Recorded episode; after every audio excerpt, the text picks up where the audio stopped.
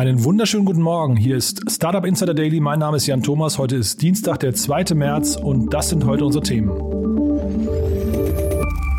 Megafinanzierung in Schweden. Klarna sammelt eine Milliarde Dollar ein. Die EU-Börsenaufsicht möchte die Untersuchung von Neobrokern einleiten.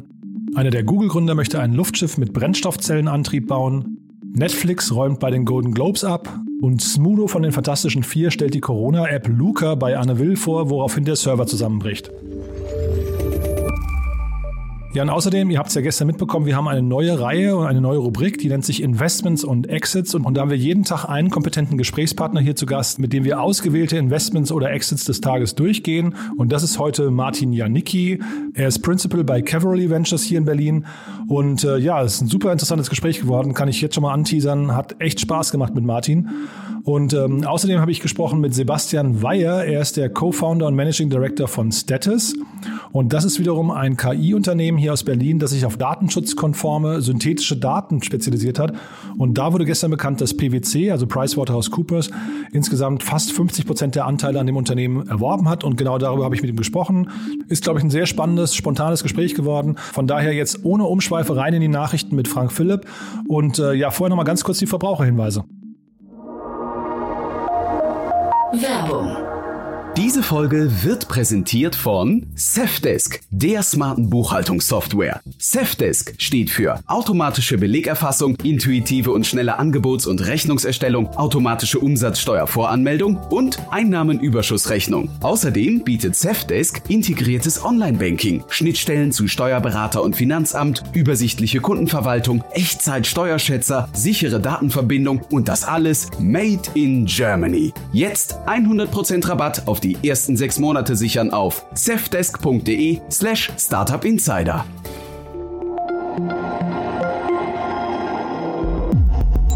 Startup Insider Daily Nachrichten. Klarna, Swedish for smoother shopping. Klarna sammelt eine Milliarde Dollar ein. Mit seiner neuen Finanzierungsrunde steigt der schwedische Zahlungsdienstleister Klarna zum wertvollsten nicht börsennotierten Startup Europas auf. Klarna konnte insgesamt eine Milliarde Dollar von bestehenden und neuen Investoren einwerben. Die Bewertung stieg dabei auf 31 Milliarden Dollar. Ziel sei es, die internationale Expansion zu beschleunigen. Das 2005 gegründete Unternehmen ist derzeit in 17 Ländern aktiv, wobei Deutschland als wichtigster Markt gilt. Erst im Februar hatte Klarna in Deutschland sein kostenloses Girokonto gestartet. A situation very clearly. It's about a lesson learned for Europe because at this stage, it is mainly a development uh, in the US. There's been some impact on individual issuers uh, in the EU, uh, but clearly this is mainly so far a, a US uh, phenomenon. And I think the lessons learned here, for example, uh, relate to uh, risks for investors, retail investors. What we have seen, and we also see that in Europe, is that there is bigger participation uh, during the COVID 19 crisis by retail investors. Uh, but obviously, there is risks in getting your advice uh, from social media, and you can question how that fits into, let's say, a plan to save for the future. We've always supported a uh, bigger participation uh, by retail investors in the capital markets, uh, but obviously they should do that prudently. EU-Börsenaufsicht will Untersuchungen von Neobrokern einleiten. Die Kurskapriolen rund um die GameStop-Aktie haben nun auch ein Nachspiel in Europa. Der Chef der EU-Börsen- und Wertpapieraufsicht ESMA, Stephen Major, hat angekündigt, die europäischen Neobroker genauer zu beobachten. Wie die FAZ berichtet, stehen Trading-Apps wie Trade Republic oder Smart Broker im Verdacht, Nutzer mit niedrigen Handelsgebühren zu locken. Zeitgleich kassierten sie möglicherweise Rückvergütungen, sogenannte Kickbacks von den Market Makern im Wertpapierhandel. Jetzt soll untersucht werden, ob Neobroker möglicherweise einen Interessenskonflikt haben und ob die Rückvergütung für Handelsaufträge die Anforderungen der EU-Finanzmarktrichtlinie erfüllen. Ein weiteres Problem entstehe möglicherweise aus dem Thema Gamification, da es Neobroker ihren Nutzern sehr einfach machten, in Aktien, ETFs und Co. zu investieren. Bots sollen GameStop Rally befeuert haben. Möglicherweise haben bei der Börsenrallye rund um die GameStop-Aktie auch Bots eine entscheidende Rolle gespielt. Laut Untersuchungen der Cyber-Security-Firma Peak Media sollen Bots auf zahlreichen sozialen Netzwerken wie Twitter, Facebook, Instagram und YouTube die Rallye um GameStop befeuert haben. Für seine Analyse hat Peak Media die Social-Media-Plattformen nach bestimmten Mustern und Keywords wie Hold the Line, also dranbleiben oder halten, oder dem Kürzel der GameStop-Aktie GME durchforstet. Die Sicherheitsforscher gehen davon aus, dass Zehntausende Bot-Accounts zum Thema aktiv waren. Und genauso muss es auch Apps geben, und das ist das, was wir machen, die dem Kunden ganz klar sagen, das ist eine intuitive App, die kann ich benutzen und ich muss keine Angst haben. Weil wenn ich heute irgendwo Aktien kaufen gehe bei den ganzen Brokern, wo ich jetzt auch privat das nutze, aber gut, das ist mein, das ist mein Job, ja. Ich meine, ich, die meisten Leute wissen nicht, was eine Limit Order, eine Market Order ist und so weiter. Dann hast du verschiedene Märkte, verschiedene Preise. Was ist denn ein Spread? Die ganzen Charts. Das ist mega, mega verwirrend. Ähm, und das ist eine riesen Hemmschwelle. Da, da hätte ich, äh, wenn, vor zehn Jahren hätte ich wahrscheinlich auch noch Angst gehabt davor. Und hätte ich einfach gesagt, naja, dann mache ich es halt lieber nicht äh, auch diese ganzen bürokratischen Hürden. Und das nehmen wir alle weg und bieten einfach eine User Experience, die es so noch nicht gab. Und im Prinzip kannst du ein ähnliches vergleichbares Modell, hast du gesehen, was die letzten Jahre die Neobanks gemacht haben. Die haben einfach im Prinzip Payments und Banking wieder attraktiv gemacht, intuitiv und es einfach in dieses App-Zeitalter gebracht. Und das ist unsere Aufgabe, das mit sämtlichen Asset-Klassen jedem, egal wie viel Geld er hat, wo er herkommt, äh, Zugang zu geben zu Investments und zum Trading. Bitpanda erhält Konzession als Wertpapierfirma. Auch das Wiener Unternehmen Bitpanda sieht sich mittelfristig als Neo-Broker. Wie aus einer Mitteilung der österreichischen Finanzmarktaufsicht hervorgeht, hat Bitpanda am 15. Februar seine Konzession als Wertpapierfirma erhalten. In Zukunft könnte sich Bitpanda also auf mehr als nur den Handel mit Kryptoassets und Edelmetallen konzentrieren. Als Wertpapierfirma ist Bitpanda dazu berechtigt, Wertpapierdienstleistungen und Anlagetätigkeiten zu erbringen und Anlageberatung in Bezug auf Finanzinstrumente zu machen. Und das ist eben der, der, der ähm, äh, der virologische Kniff. Jetzt hat sich herausgestellt, dass man durch Rückverfolgung nicht des Infizierten, sondern denjenigen, der den Infizierten infiziert hat, den rauszufinden, weil von zehn Leuten nur einer so infektiös mhm. ist, wie vorhin eingangs gesagt, wenn man den finden könnte, das wäre eigentlich der Clou. Und den findet man, wenn man rausfindet, okay, der war in dem Restaurant, der positiv getestete. Drei, vier Tage später kommt ein anderer Positivtest rein und dann stellt das Lukas-System fest, der war im gleichen Restaurant zur gleichen Uhrzeit. Damit steigt die Wahrscheinlichkeit, dass es sich hier um den einen von zehn handelt, um das 100-fache. Und wenn man das rausfindet, weiß man ganz genau, okay, das war das Restaurant, das waren die Leute, die gehen bitte in Quarantäne, passen auf sich auf, wir überprüfen vielleicht das Hygienekonzept im Restaurant und gut ist, da muss nicht die ganze Stadt unter Lockdown gehen. Das ist das Luca-System. Luca-App bricht unter Nutzeransturm zusammen.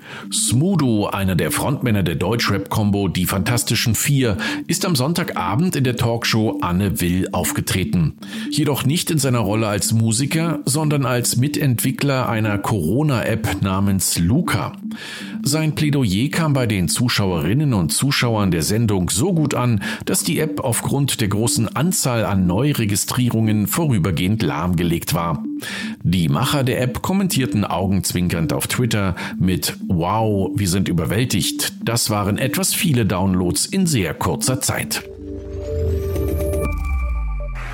You'll, you'll be pleased to know this is the last time I'm hosting these awards, so No one cares about movies anymore. No one goes to the cinema. No one really watches network TV. Everyone's watching Netflix. This show should just be me coming out going, well done, Netflix, you win everything. Good night. But no, no, we've got to drag it out for three hours. You could binge watch the entire first season of Afterlife instead of watching this show. That, that's a show about a man who wants to kill himself because his wife dies of cancer. And it's still more fun than this, okay? Netflix ist der große Gewinner bei den Golden Globes. Bei der diesjährigen Verleihung der Golden Globes dominierten die Streaming-Anbieter die Preisverleihung. Dabei war vor allem die Überlegenheit von Netflix auffällig. Das Unternehmen war für insgesamt 42 Trophäen nominiert und konnte sechs der elf TV-Kategorien für sich entscheiden. Alleine vier der Awards gingen dabei an die Serie The Crown. Amazon Prime Video konnte drei Golden Globes verzeichnen, unter anderem für Borat Subsequent Movie Film. Apple TV Plus holte seinen ersten Globe für die Komödie Ted Lasso. Streaming wird zunehmend zum Standard in Deutschland. Nicht nur bei den Golden Globes haben die Streaming-Anbieter die Nase vorn. Laut einer aktuellen Studie der Sell-Side-Plattform Magnite verbringt auch ein Großteil der Deutschen seinen Abend immer seltener mit linearem TV. Demzufolge verwenden die deutschen TV-Nutzer mittlerweile mehr als die Hälfte ihrer gesamten Fernsehzeit in Streaming-Kanälen. Besonders gravierend ist dabei das Verhalten der Millennials und der Generation Zero. Hier schalten drei Fünftel der Nutzer sofort Streaming-Kanäle an, um Videoinhalte zu konsumieren. Erste Amazon Go Filiale wird im März in London eröffnet. In Ealing, West London, wird in der ersten Märzwoche der allererste Amazon Go Store in Großbritannien aufschließen. Bis Ende des Jahres sollen 30 weitere Märkte folgen. Sie alle sollen eine neue Art des Einkaufens bieten und bargeldlos funktionieren. Kunden werden während des Einkaufs von Hightech-Systemen aus versteckten Kameras und Sensoren überwacht. Sie können den Laden anschließend einfach verlassen. Eine Kasse gibt es nicht. Die Einkäufe werden automatisch vom Amazon-Konto abgebucht. Google-Gründer plant Luftschiff mit Brennstoffzellenantrieb. Sergey Brin, einer der beiden Gründer von Google, hat ein Luftschiffunternehmen gegründet. Ziel sei es, ein Luftschiff zu bauen, das in Katastrophenregionen eingesetzt werden kann. Dieses soll rund 75 Meter lang sein und von zwölf Elektromotoren angetrieben werden, die durch Brennstoffzellen mit Strom versorgt werden. Wie TechCrunch unter Berufung auf die US-Luftfahrtbehörde Federal Aviation Administration FAA meldete, könnte der erste Prototyp noch in diesem Jahr abheben. Pathfinder One, so der Name des Luftschiffs, erinnert an den deutschen Zeppelin NT. In dem Luftschiff sollen 14 Personen mitfahren können. Und das waren die Startup Insider Nachrichten vom 2. März. Und jetzt zurück zu Jan Thomas. Startup Insider Daily, Investments und Exits. Heute mit Martin Janinski von Cavalry Ventures. Ja, wir machen weiter mit unserem Investment-Check oder Investments und Exits. Äh, bei uns ist Martin Janicki von Cavalry Ventures. Hallo Martin. Hallo Jan, vielen Dank für die Einladung. Ja, selbstverständlich. Toll, dass du da bist. Ja, du hast hier auch ein paar, äh, paar News des Tages vorgenommen und äh, ja, die ganz große News des Tages war Klarna. Da hast du, da hast du äh, ja wahrscheinlich ein paar tolle Insights oder zumindest ein paar, hast bist sehr meinungsstark, habe ich auch mitbekommen. Ja, natürlich aus der Ferne. Ähm, Klarna natürlich, glaube ich, eins der größten Unternehmen äh, oder der Vorzeige-Startups aus Europa. Ähm, hat gerade eine äh, große Runde announced zu einer Bewertung von 31 Milliarden Dollar. Ähm, Volumen der Runde soll eine Milliarde gewesen sein. Ähm, die Runde war auch, glaube ich, stark, stark überzeichnet. Also laut der Pressemitteilung gab es da äh, viermal so viel Nachfrage, wie eigentlich Platz in der Runde war. Ja, wie, wie kommt sowas eigentlich? Also wie, wie, was, was macht dieses Unternehmen aus? Also vierfache Überzeichnung finde find ich klingt ja wahnsinnig, oder? Mhm, mhm. Ja, Klarna ist, glaube ich, so der Vorzeigeplayer im, im sogenannten äh, Buy Now, Pay Later Space. Ähm, Klarna ist der große europäische Player, äh, wobei natürlich auch mit globalen Ambitionen. In den USA gibt es darüber hinaus zum Beispiel Affirm, was äh, von Max Levchin gegründet wurde, was der Ex-CTO von PayPal war, äh, die einen sehr erfolgreichen IPO hatten im Januar. In Australien gibt es zum Beispiel ähm, Afterpay, die wurden auch an der Börse gehandelt und darüber darüber hinaus gibt es viele andere kleinere Player und auch zum Beispiel Stripe äh, bietet mittlerweile eine ähnliche äh, Lösung an. Und das Modell ist, ist sehr stark im Trend und hat, glaube ich, wirklich nochmal stark Fahrt aufgenommen durch die Corona-Pandemie. Ähm, ich glaube, erstens profitiert es grundsätzlich vom Trend in Richtung E-Commerce und insbesondere auch vom, vom Wachstum von zunehmend größeren Anschaffungen, äh, die online getätigt wurden jetzt während der Pandemie. Also ich glaube, eine ganz eindrucksvolle Zahl ist, dass äh, Affirm knapp 30 Prozent seines Umsatzes im, im vierten Quartal des letzten Jahres äh, alleine mit Peloton gemacht hat, was natürlich wirklich äh, große äh, große Baskets sind, ja, die da umgesetzt werden. Und, und mittlerweile äh, führen diese Player halt halt viele verschiedene Services und gehen fast schon in Richtung Neobank. Ähm, sie haben Bankkonten, Festzinskonten, Kreditkarten, aber im Kern sind es halt eben diese diese Buy Now Pay Later Modelle. Ähm, und eigentlich ist da so der Sales Pitch, dass sie an E-Commerce Händler rangehen und äh, die Konversion von von Warenkörben erhöhen. Ja, das heißt, es gibt immer regelmäßig Warenkörbe, die, die abandoned werden am Checkout. Und Klarna und ähnliche Player können halt äh, nachweisen, dass wenn sie als Zahlungsoption hinzukommen, dort deutlich mehr Warenkörbe kon konvertieren. Und dafür bekommen eben die Klarnas dieser Welt in erster Linie eine Kommission vom Webshop auf eben diese Verkäufe, das ist die Haupteinnahmequelle und darüber hinaus kriegen sie auch Kickbacks vom, vom Payment Network, also Mastercard und Visa, wenn sie dort Volumen ähm, durchschicken. Das heißt eigentlich, ja, es sieht auf der Oberfläche aus wie ein B2C-Modell, ist aber eigentlich ähm, unter der Haube eher ein B2B-Modell. Also wir haben auch mal Research gemacht in dem Bereich und klassischerweise, um so einen größeren Webshop anzubinden, hat Klarna da schon Sales Cycles von, äh, von 12 bis 15 Monaten. Ja. Ähm, und klar, dieses Modell ist, ist glaube ich, auf den ersten Blick sehr umstritten, dass man Leuten, denen man nicht kennt, ja, Kredite gibt für, für äh, ja, Online-Käufe. Äh, aber tatsächlich, wenn man sich das ein bisschen genauer anguckt, äh, lebt dieses Modell super, super stark von, von langfristigen Kohorten und wiederkehrenden Kunden. Ne? Also nach, nach wenigen Jahren ist das, und das hat man be beispielsweise auch bei Affirm sehr, sehr schön gesehen, ähm, sind, sind mehr als drei Viertel der Umsätze äh, wirklich regelmäßig, regelmäßigen Kunden zuzuschreiben, die im Schnitt acht oder mehrmals mit dieser, ähm, mit diesem Service im, im Jahr bezahlen. Und äh, diese Kunden äh, sind, machen dann genug Umsatz und sind profitabel genug, als dass sie auch den ganzen, die ganzen Kunden, die gegebenenfalls ihr, ihren Kauf dann nicht voll bezahlen, quasi gegenfinanzieren. Hm. Ich habe gerade so gelacht, weil also Peloton, für die Hörer, die es nicht kennen, so roundabout, glaube ich, 3000 Dollar kostet, glaube ich, so ein, so ein Bike. Ne? Das ist schon wirklich eine signifikante, ein signifikantes Investment. Wo ist denn so aus deiner Sicht das Limit für dieses Modell? Ja, ich glaube, und ich habe mir da auch noch mal ein bisschen die, die Bewertung angeschaut. Die 31 Milliarden US-Dollar klingen natürlich nach einer riesigen Zahl, ja, und klingt erstmal auf den ersten Blick eher nach, nach äh, DAX 30 als nach einem Startup, ja. Aber erstaunlicherweise, wenn man das mal mit äh, Affirm vergleicht, ähm, ist die Bewertung für Klarna gar nicht so hoch. Ähm, Affirm zur Erinnerung hat im September letzten Jahres eine 500 Millionen Series G geraced zu einer Bewertung von man munkelt etwa 5 Milliarden Dollar, ähm, sind dann jetzt im Januar diesen Jahres IPO'd äh, bei einer Bewertung von 12 Milliarden Dollar. Dann direkt kam am ersten Tag der berühmte IPO-Pop von knapp 100 Prozent. Und aktuell ähm, tradet Affirm plus minus seiner Marketkapitalisierung von 24 Milliarden Dollar. Ja, ähm, das heißt, äh, aktuell würde man sagen, ist Klarna etwa 30 Prozent mehr wert als Affirm.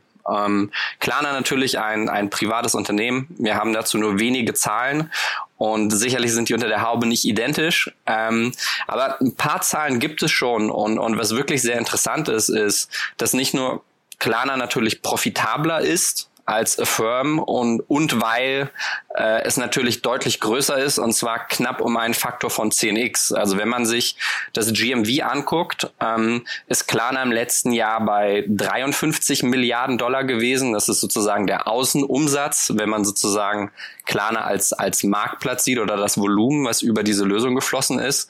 Ähm, und Affirm im Vergleich war irgendwo zwischen 5 und 6 Milliarden. Und wenn man sich die aktiven User anguckt, waren das bei Klarna letztes Jahr nach eigener Aussage 87 Millionen aktive User. Ähm, und bei Affirm waren es etwa sechs. Ähm, und das, klar, wir, wir wissen nicht sehr viel über die Firmen. Sie scheinen an der Oberfläche ähnlich. Es kann auch sein, dass wir Äpfel mit Birnen vergleichen.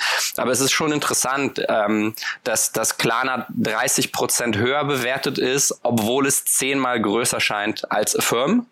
Ähm, und entsprechend, klar, liegt hier die Vermutung nahe, dass das vielleicht einer der seltenen Fälle ist oder einer der Fälle ist, wo die äh, privaten Bewertungen nicht deutlich höher liegen als, als die Public-Bewertung. Und wenn wahrscheinlich Affirm weiterhin äh, so attraktiv äh, tradet, äh, sieht Klarna aus wie ein brandheißer IPO-Kandidat. Heißt es aber umgekehrt auch, Sie machen gerade schlechtes Storytelling? Ich glaube, hier wird es, glaube ich, rein spekulativ und das ist wirklich, wirklich ähm, schwierig, schwierig zu sagen ähm, das, das wird sich zeigen. Hm. Und vielleicht nochmal, was mich gewundert hat, also Klarna ist, glaube ich, in 17 Ländern aktiv und äh, hat aber gleichzeitig gesagt, also sie sind auch in Nordamerika aktiv.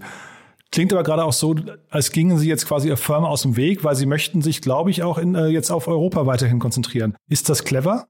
Genau, ähm, ich glaube, das wird sich zeigen. Ich glaube, eine, eine Welle, die Klarna auf jeden Fall reiten kann, ist ähm, das E-Commerce Penetration in Europa und auch, auch, auch im Rest der Welt. Und da sprechen wir auch zum Beispiel von, von Ozeanien oder auch Osteuropa, ähm, Südeuropa deutlich niedriger ist als in Amerika. Ähm, und vielleicht ist hier die Strategie, dass Klarna versucht, sich deutlich schneller als Platzhirsch zu etablieren ja, und dann eben mit dieser Internetpenetrationswelle nicht nur im Buy Now Pay Later Space äh, eine führende Rolle einnehmen möchte, sondern darüber hinaus vielleicht äh, auch Customer Relationships aufbauen kann, die es ihr, äh, die es Klarna erlauben, darüber hinaus in, in Richtung Neobank zu gehen und, und, und den Leuten deutlich mehr Leistung anzubieten. Mhm. Das wollte ich dir jetzt gerade fragen, weil wir wollen ja eigentlich noch mal über ein anderes Unternehmen gleich sprechen, aber vielleicht trotzdem noch mal ganz kurz. Siehst du das schon, dass irgendwie ein Unternehmen wie Klarna oder auch Stripe hast du ja gerade erwähnt, die sich ja dann quasi immer wieder neu erfinden und neue Bereiche ranflanschen, werden die irgendwann quasi Generalisten und müssen einfach alles abdecken?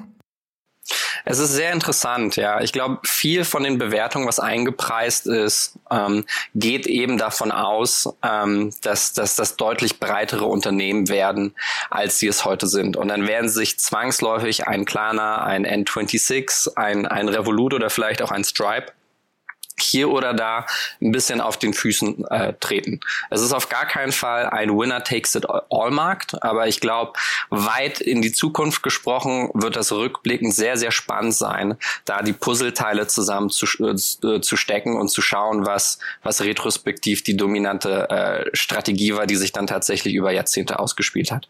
Super, Martin. Das ist wirklich eine sehr, sehr spannende und auch fundierte Einschätzung, finde ich. Lass uns noch mal ganz kurz, wir, äh, du hast ja auch zu Status Gedanken gemacht. Was du jetzt nicht wusstest, ist, ich habe mit dem äh, Managing Director von Status heute auch ein Interview geführt. Und du weißt ja nicht, was wir besprochen haben. Äh, ich bin jetzt aber mal gespannt auf deine Meinung dazu. Ja, genau. Ähm, Status ist tatsächlich ein Unternehmen, mit, vor dem ich äh, oder mit dem ich vor heute Abend eigentlich nicht großartig vertraut war. Äh, in dem Bereich haben wir uns trotzdem ein paar Competitors angeguckt und uns das auch High-Level angeguckt. Und sofern ich das einschätzen kann, ähm, geht es hier um die Anonymisierung von Datensets. Das heißt, man nimmt wirklich große Datenmengen ähm, und kann sie so anonymisieren, dass aber gleichzeitig die zugrunde liegenden statistischen Eigenschaften erhalten bleiben. Und das ist, das ist ein super spannender Space. Ich glaube, es gibt in Europa insbesondere eine halbwegs großes Startup oder Grown-up. Ähm, das ist Privator aus London mit knapp 150 Millionen Funding, zum Beispiel von, von Investoren wie Excel oder auch, auch ähm, Warburg Pincus. Hm. Ich habe mich gefragt, ähm, also da ist jetzt PwC eingestiegen. Ähm, ich habe den Gründer gefragt, das wollte aber nicht kommentieren, ob äh, PwC quasi die anderen Unternehmen rausgekauft hat, also die anderen Investoren, die da drin waren, WattX und Capnamic. Äh, aber es ist ja hinterher wahrscheinlich jetzt primär ein Sales-Thema, ne? Ja, genau. Also was, was wir bei diesen Themen immer gelernt haben, ich glaube, High Level aus, aus sage ich mal, Venture-Investorensicht, ähm, ist, es, ist es ein unglaublich interessanter Bereich aus, aus insbesondere zwei Gründen. Ähm, erstens Machine Learning, ähm, der große Trend, ja, und speziell auch Federated Machine Learning. Und eben solche Lösungen wie Status äh, geben Unternehmen die Möglichkeit, ähm, eben Dienstleistungen von, von, von, von Dritten äh, in Anspruch zu, zu nehmen, die tatsächlich Best-in-Class Machine Learning äh, anbieten und eben deren Infrastruktur zu benutzen, ohne das erstens in-house nachbauen zu müssen, wofür sie eben das Talent nicht haben. Das, und sie können dann eben ihre Daten weitergeben, ohne tatsächlich Geschäftsgeheimnisse sage ich mal, zu verplaudern oder zu veräußern. Und das ist zum Beispiel insbesondere super interessant für Unternehmen in der Pharma- oder in der Chemiebranche.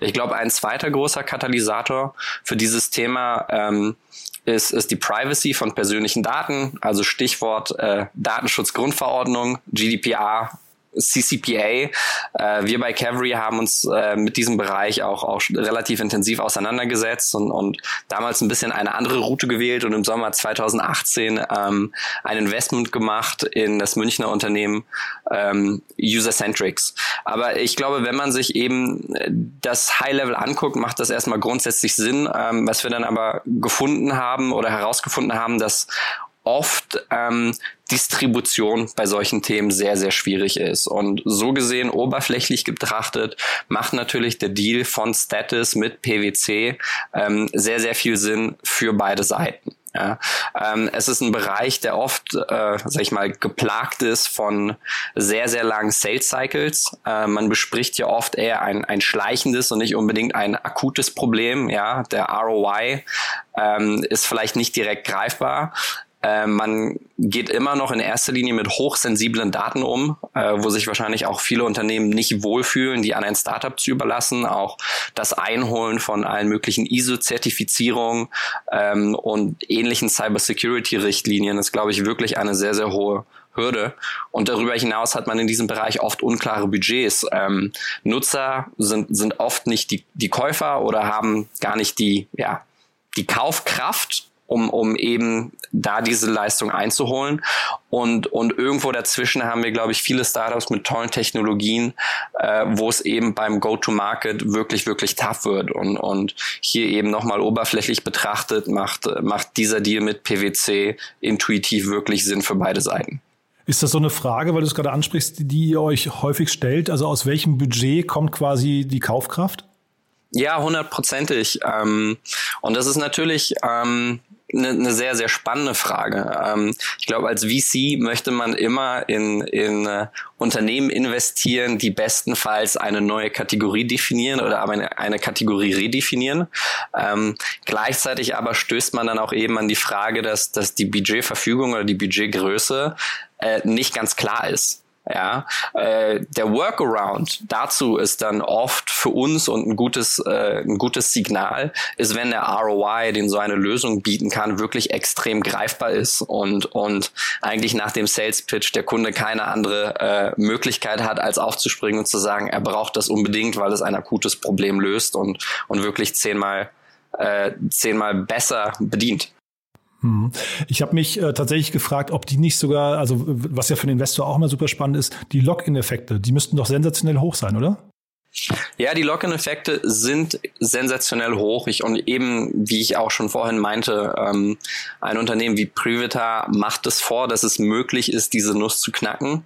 Äh, aber eben, ähm, dort erstmal reinzukommen, ist, ist wirklich etwas, was, was leider nur, nur wenigen ähm, gelingt. Und äh, auch hier, glaube ich, äh, großes Kompliment, äh, dass man, dass man andere kreative Lösungen findet, um, um zu einer Win-Win-Situation zu gelangen. Klasse, Martin. Also mit Blick auf die Uhr, wir haben es jetzt schon wieder gerissen. Ich habe es gestern auch nicht geschafft mit Enrico. Das ist einfach zu spannend, finde ich, das Thema. Das macht auch echt Spaß, euch zuzuhören. Was ich aber gestern bei Enrico vergessen habe, und vielleicht kannst du noch mal kurz, ich weiß nicht, ein, zwei Sätze zu Cavalry sagen, weil äh, es soll ja schon auch äh, quasi für die Hörer hinterher klar werden, mit wem sie es hier zu tun haben und wer sich vielleicht auch bei euch melden kann.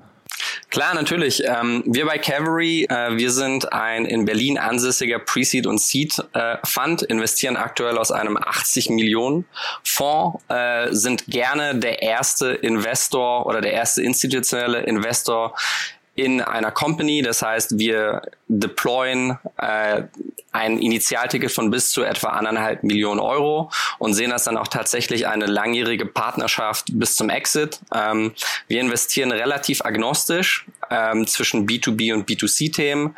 Es muss in erster Linie wirklich Software getrieben sein und darüber hinaus versuchen wir wirklich pragmatisch zu sein. Wir haben eine starke Gründer-DNA Und äh, wir haben wirklich eine, eine interne No-Bullshit-Policy, was, glaube ich, bei Gründern sehr gut ankommt. Ähm, wir zwingen euch auch nicht, irgendwelche Publicity zu machen oder announcen äh, Funding-Runden, wenn das nicht unbedingt in eurem äh, Sinn ist. Äh, vielleicht im Gegensatz zu einigen äh, anderen Fonds, die da draußen rumlaufen. Äh, ein paar unserer Companies, die Portfoliofirmen, die ein bisschen äh, bekannter und älter sind, sind unter anderem äh, McMakler, Forto, also ehemals äh, Freight Hub, ähm, aber auch ein äh, Planradar, Brighter oder ein Recce. Klasse, Martin. Also ich finde, so viel Werbung muss sein. Äh, das ist ja zum einen toll, dass ihr euch hier die Zeit nehmt, aber ich, wie gesagt, es soll ja auch dazu helfen, euch einzuordnen und dann vielleicht eben auch dafür zu sorgen, dass, äh, ja, ich weiß nicht, Gründer und Gründerinnen nicht sinnlos in der, in der Welt Businesspläne hin und her schieben, sondern sich dann gezielt auf Leute zu, ähm, zu bewegen können. Vielen Dank für deine tollen Einschätzungen, Martin. Hat extrem viel Spaß gemacht, war sehr kompetent, finde ich. Und dann freue ich mich auf, äh, wenn wir uns in zwei Wochen wieder hören. Danke dir, Jan. Bis bald. Startup Insider Daily Interview. Ja, das ist also unsere neue Rubrik Investments und Exits. Ich habe es ja gestern schon erzählt. Wir haben insgesamt zwölf tolle Experten, die sich hier quasi jeden Tag die Klinke in die Hand geben. Gestern war es Enrico Mellis von Project A, heute dann eben, wie gesagt, Martin Janicki. Und wer morgen kommt, lasst euch mal überraschen. Auf jeden Fall ein super tolles Format geworden, finde ich. Äh, ist noch ein Tick zu lang. Wir kriegen das hin, dass es auf jeden Fall irgendwann unter zehn Minuten bleiben. Nichtsdestotrotz, man soll die Feste ja manchmal auch feiern, wie sie fallen. In diesem Sinne kommen wir zum nächsten Gespräch. Bei uns ist, wie gesagt, Sebastian Weyer. Er ist der Co-Founder und Managing Director von Status. Hallo Sebastian, schön, dass du da bist. Hi Jan, freut mich dabei zu sein. Ja, du musst mal, ja, ihr habt eine sehr, ihr habt ein sehr ungewöhnliches Produkt, finde ich. Du musst vielleicht mal kurz erzählen, in welchem Markt ihr euch bewegt und mit welcher Lösung ihr quasi auftretet. Ja, sehr gerne. Ähm, du hast recht, das Produkt ist generell erstmal äh, etwas schwierig zu durchschauen, erstmal, wo sich die Tür auseinandersetzt. Ähm, lässt sich aber im Endeffekt ganz gut erklären. Also im Endeffekt bieten wir eine Lösung zur ähm, sicheren Datenanonymisierung. Das heißt, im Endeffekt wollen wir unseren Kunden Ah, das sind größtenteils Konzerne im Finanz- oder auch im Versicherungssektor. Ah, damit unterstützen, sensible Daten in einer absolut DSGVO-konformen Art und Weise auswerten zu können. Und das Wichtige dabei ist, aber diese Daten auch so auszuwerten, dass sie eben statistisch äh, so gut es geht relevant bleiben und eben nicht in eine, äh, ja, wo diese Unternehmen nicht in eine Situation kommen, wo die Daten an Qualität oder anderen Informationen einbüßen, sobald man sie anfängt zu schützen oder verändern. Das Ganze machen wir durch äh, sogenannte synthetische Daten. Im Prinzip heißt das, dass wir im Kern eine Software haben, die ähm, Originaldatensätze bei Kunden nimmt, statistische und strukturelle Informationen versteht und dieses Wissen nutzt, um neue künstliche, also synthetische Daten zu generieren, ähm, aber die sich eben für jegliche Analysen aus, äh, weiter nutzen lassen, ohne eben halt äh, statistische Einbußen äh, vorzuzeigen. Genau, das ist im, im kleinen Kontext, was wir tun. Mhm. Bevor wir jetzt gleich über die, äh, ja, über die Investitionsrunde von heute sprechen oder die heute announced wurde, kannst du vielleicht mal sagen, hat man euch bei der Entwicklung der Corona-App denn äh, konsultiert? da haben wir uns leider nicht konsultiert, ähm, aber es ist natürlich ein guter Punkt, weil dort auch sehr, sehr viele Daten erhoben werden. Ähm, deshalb könnte noch sehr spannend werden, was sich auch gerade im Gesundheitsmarkt in der Zukunft tun wird. Ja, nur ich, also wenn ich euch richtig verstehe, geht's ja genau darum. Ne? Ihr wollt ja, also wir haben ja in Deutschland immer dieses riesen Datenschutzthema. Ich verstehe jetzt richtig, ihr seid eigentlich bei diesem ganzen DSGVO, äh, General Data Protection Regulations, da seid ihr quasi die großen Gewinner, ne? Genau, das kann man gerne so sagen. Ich glaube, im Endeffekt äh, geht es einfach darum, dass wir halt Unternehmen zeigen wollen, DSGVO soll nicht etwas sein, was Unternehmen dabei hindert, datengetriebene Geschäftsmodelle zu treiben, sondern es geht einfach darum, wie man es einsetzt und wie man es umsetzt. Und da wollen wir halt beispielsweise zeigen, dass Status als ein Beispiel eine Lösung sein kann, wo man halt eben die DSGVO einen sehr, sehr starken Wettbewerbsvorteil auch für sich umsetzen kann. Ah, da gibt es auch viele andere Lösungen, die heutzutage mehr und mehr auf den Markt kommen. Und ich meine, das ist ein Trend, den wir sehr, sehr stark unterstützen, weil wir glauben, dass Datenschutz und, und Privacy einfach sehr wichtiges Thema heutzutage sind. Und wenn Unternehmen das nach vorne anstellen, gerade wenn es um die Datennutzung geht, kann man dort als großer Gewinner rausgehen. Willst du das nochmal vielleicht an einem Beispiel so richtig greifbar machen? Also vielleicht Gesundheitsbereich, was genau tut ihr da? Ja klar, also das beste Beispiel gerade im Gesundheitsbereich oder auch im Finanzbereich sind beispielsweise Unternehmen, die sagen, okay, wir haben extrem viele Kundendaten, die wir bei uns sammeln. Das können Gesundheitsakten sein, das können aber auch bei Finanzdienstleistern äh, Kontodaten sein und die möchte man jetzt für äh, Sekundärzwecke ausnutzen. Das heißt, man möchte beispielsweise diese Daten nutzen, um Machine Learning oder auch KI-Algorithmen zu trainieren, darf es aber laut DSGVO nicht, weil man oftmals nicht das Einverständnis der Nutzer hat oder das Einverständnis der Endkunden hat. So, dann kommt man natürlich in dieses typische Problem. Ich habe Daten, möchte sie nutzen, aber darf es einfach aus legaler Sicht nicht. Und was dort passiert, ist, dass dann Unternehmen hingehen und unsere Software nehmen, um diese Daten eben zu anonymisieren und im Umverschluss diese anonymen Daten dann für das Trainieren von ihren Algorithmen oder anderen Anwendungen nutzen. Denn anonyme Daten sind komplett DSGVO-konform. Das heißt, man darf anonymisierte Daten für jegliche Sekundärverwendung nutzen, ohne dass man sich die DSGVO irgendwie, ähm, ja, dass man sich dort einem Risiko aussetzt. Mhm. Und jetzt sprechen wir heute, weil PwC, also PricewaterhouseCooper, ist bei euch eingestiegen, äh, hat 50 Prozent, fast 50 Prozent der Anteile übernommen. Ich habe im Handelsregister geguckt, da ist es noch nicht eingetragen. Man kann aber so ein bisschen hochrechnen vielleicht, dass äh, WattX war ja bei euch investiert und Capnamic, die hatten zusammen so knapp 50 Prozent, glaube ich, zusammen auch mit Westec Ventures noch. Äh, sind die quasi rausgekauft worden oder war das eine richtige Investitionsrunde? Ah, da darf ich leider nichts zu sagen. Ähm, ah, das, das ist äh, dementsprechend, das tut mir leid. Nee, aber man kann da sicherlich eins und eins zusammenzählen, das stimmt schon. Ja. Okay, das heißt dann, vielleicht erzähl mal was, also warum, warum äh, ist PwC bei euch eingestiegen? Was, was versprechen die sich von euch? Ähm, als sowohl als PwC als auch für uns ist es eine super Partnerschaft unter zwei Gesichtspunkten. Ähm, A, als PwC, als sag ich mal traditioneller Wirtschaftsprüfer, ist sehr, sehr stark oder entwickelt sich gerade auch sehr, sehr stark Richtung Produktgeschäft. Und gerade für uns ist einfach dieser Marktzugang, den ein Partner wie PwC bringt, super viel wert, ähm, weil wir es schaffen, an Kunden ranzukommen oder mit Kunden zusammenzuarbeiten, äh, die eventuell schon im PwC-Portfolio sind oder durch die natürlich dann auch die Zusammenarbeit mit PwC äh, in Projektpartnerschaften sehr, sehr viel bringen kann. Und das heißt, es ist wirklich eine Win-Win-Situation für PwC als auch für Status ähm, wo man eben gemeinsam Neukunden gewinnen kann, aber halt auch tatsächlich, sage ich mal, eine gewisse Produkt- oder Portfolio-Diversifikation äh, für Seiten von PwC mitbringt. Hm. Man kennt ja eigentlich bei den ganzen Wirtschaftsprüfern, dass die eigentlich äh, Vollübernahmen machen. Ne? Das heißt aber, ihr lauft jetzt noch relativ autonom. Genau, und ich glaube, das ist auch das Wichtige dabei, dass wir es eben ähm, hier so schaffen, A, mit PwC sehr, sehr stark zusammenzuarbeiten, aber trotzdem noch in der Lage sind, wirklich Status als eigene Entity, sage ich mal, weiter voranzutreiben und auch aufzubauen. Und ich glaube, das ist auch genau das, was wir halt uns von Anfang an mit PwC besprochen hatten, in der Lage zu sein, hier ähm, sozusagen das Beste aus beiden Welten zusammenzubringen. A, das Unternehmen als Startup noch weiterführen zu können, aber natürlich eben diese äh, Synergieeffekte äh, sehr stark zu heben. Mhm. Und dann spul doch vielleicht noch mal so ein bisschen. Also ich nehme an, über finanzielle Details kannst du auch nicht sprechen, ne? Darf ich leider aktuell nicht sprechen. ja, okay. Dann, dann spul doch noch mal vielleicht mal ganz kurz in die Zukunft, vielleicht so in zwei Jahren. Wann war das für dich aus deiner Sicht eine gute Kooperation mit PwC? Ich glaube, wenn wir in die Zukunft gucken und wir merken, dass es einfach genau diese, sag ich mal, diese äh, Gleichung aufgegangen ist, die wir uns gerade vorstellen, dass wir es eben schaffen, über PwC und gemeinsam mit PwC Neukunden zu gewinnen, aber auch vor allem halt existierende Kunden von PwC mit Status zu, ähm, äh, zu, zu versorgen, jetzt mal ganz platt gesagt, aber dort einfach auch einfach unsere Lösungen an den Mann zu bringen und es zu schaffen, dort eben datengetriebene Geschäftsmodelle zu fördern. Ähm, in welchem Rahmen und in welcher Größe das alles stattfinden wird, das werden wir jetzt definitiv in den nächsten Monaten schon ersten Geschmack von bekommen. Aber ich glaube, sobald wir dort diese Proofpoints sehen, wäre das absolut, ab, äh, absolut absolut schon eine erfolgreiche Partnerschaft. Mhm. Wo werdet ihr da aufgehängt? Weißt du das schon? Also ist das, ist das geklärt? Ähm, das sind alles Dinge, die wir jetzt gerade aktuell noch besprechen, aber wir arbeiten da sehr, sehr stark mit dem, äh, mit dem Chief Data Office bei PwC zusammen und ich glaube, das wird auch äh, langfristig für uns der große Partner, also der große Fokus sein. Okay, cool. Du, dann drücke ich euch die Daumen. Ne? Das äh, klingt auf jeden Fall spannend, klingt nach einer spannenden Runde, auch wenn du natürlich jetzt die, die spannenden Details nicht verraten durftest, aber volles Verständnis dafür ähm, und auch cool, dass wir so ja, ganz spontan gesprochen haben. Nee, freut mich auch. Vielen, vielen Dank und äh, genau. Schönen Abend dir noch. Ne? Bis dann. Ciao, Sebastian. Ja auch. Ciao, ciao.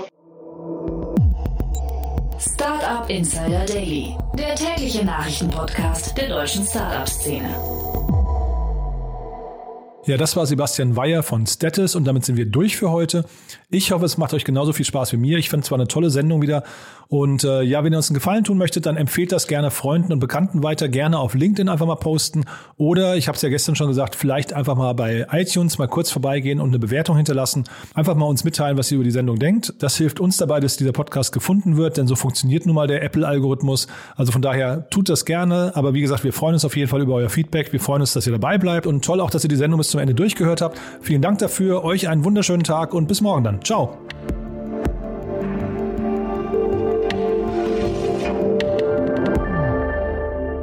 Diese Sendung wurde präsentiert von Safdesk, der Buchhaltungssoftware für kleine Unternehmen und Startups. Alle weiteren Informationen auf www.safdesk.de.